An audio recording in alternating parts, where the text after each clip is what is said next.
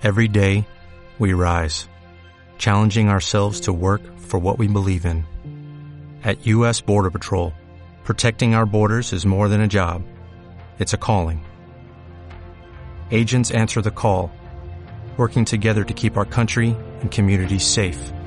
If you're ready for a new mission, join U.S. Border Patrol and go beyond. Learn more at cbp.gov/careers. Bienvenido al blog de Patricia Morales Sevillano, abogada. Escuchas el audio correspondiente a la entrada Así ve la recuperación económica un pequeño despacho de Málaga. Hoy desayuné leyendo la optimista perspectiva que tienen algunos compañeros, socios directores de los grandes bufetes que operan en España, sobre la recuperación económica de nuestro país.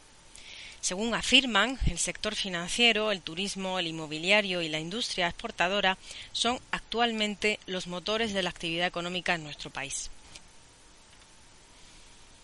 Y el final del túnel no solo está cerca, prácticamente nos dejará ciegos.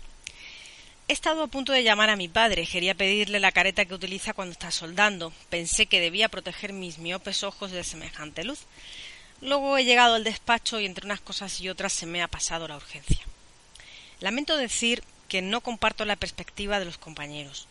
El esfuerzo que hacen los ciudadanos para superar el día a día es inmenso. Los datos macroeconómicos quedan muy lejos de la realidad que enfrentan en el ejercicio de sus derechos. Así me consta a mí y a otros muchos compañeros de mi entorno. Hasta hace unos meses, si un ciudadano cualquiera tenía un conflicto irresoluble extrajudicialmente y quería interponer una demanda, por ejemplo, la entidad bancaria no le eliminaba el suelo de su hipoteca, además de contar con abogado y procurador, también debía contar con las tasas injustas de todo punto. Una demanda con cuantía aproximada de 13.000 euros venía a generar 300 euros de tasas, sin anestesia, y sin saber, a fecha de hoy, qué ha sido de los 500 millones recaudados por este concepto. Muy alentador, sin duda. Un extra que en muchos casos ha diferido o incluso impedido el ejercicio de la acción o del recurso. Aún soportan esta limitación las personas jurídicas, entre las que se encontrarán grandes empresas, quizá del sector financiero, el turismo, el inmobiliario y la industria exportadora, pero también pequeñas empresas que luchan mes a mes para salir adelante. La inevitable y triste muerte de un familiar significa, a menudo, enfrentar una carga impositiva intolerable, ya sea en cuanto al impuesto de sucesiones, en algunas autonomías más ligeros que en otras, no en el caso de Andalucía, ya sea respecto a la llamada plusvalía, fuera de todo cálculo lógico en algunos municipios, entre ellos Málaga capital, donde los importes a pagar por este concepto se han triplicado en cinco años. Sí, Estamos hablando de pasar a pagar 6.000 euros en lugar de 2.000 euros por heredar la centenaria casita de tu abuela o de tu padre. No es de extrañar que las renuncias a herencias se hayan incrementado en determinadas autonomías en más del 100%, concretamente en Asturias hasta en un 200%. Algunos ciudadanos, además, han tenido la mala fortuna de ver atrapados sus créditos, a menudo sus ahorros de toda la vida o los primeros, fruto de su trabajo, en estafas o apropiaciones indebidas, y ahora luchan por encontrar un bien limpio para embargar, por cobrar del promotor condenado o por recibir al menos una mínima cantidad de lo que se le debe y se le ha reconocido en un concurso de acreedores.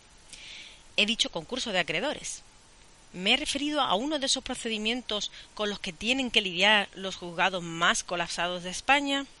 He debido confundirme. La humedad del verano malagueño es lo que tiene.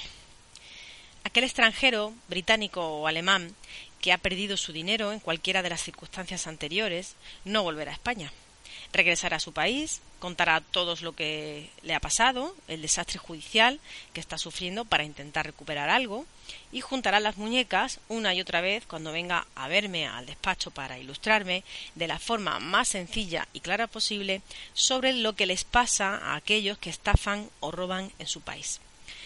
No creo que esta sea la inversión extranjera a la que se referían los compañeros de mayores bufetes. Podremos ser optimistas cuando no se limiten los derechos de los ciudadanos, cuando las administraciones, todas y cada una, cuenten con los recursos personales y materiales oportunos para prestar un servicio rápido y eficiente, cuando no sea preciso renunciar a un derecho para sobrevivir o evitar un descalabro económico profundamente injusto e injustificado. Ser optimistas ante un panorama diametralmente opuesto al deseable es mostrar cierto grado de temeridad o inconsciencia, o lo que es peor, indiferencia. No es excesivo ni desproporcionado lo que digo, sí lo es que los mayores bufetes hayan obviado las grandes deficiencias de nuestra Administración de Justicia, no hayan reconocido el esfuerzo titánico de jueces, funcionarios y otros profesionales colaboradores para salvarlas, y no dediquen ni una sola palabra a denunciarlas ni exigir los medios necesarios para su eliminación. Creo que llamaré a mi padre mañana, no para pedirle la careta de soldar, sino para decirle que llevaba razón cuando me repetía aquello de que cada cual cuenta la película según le ha ido. Lo mismo le invito a desayunar. Quizá tenga alguna película que contarme. Gracias por escucharme. Te espero en el siguiente post.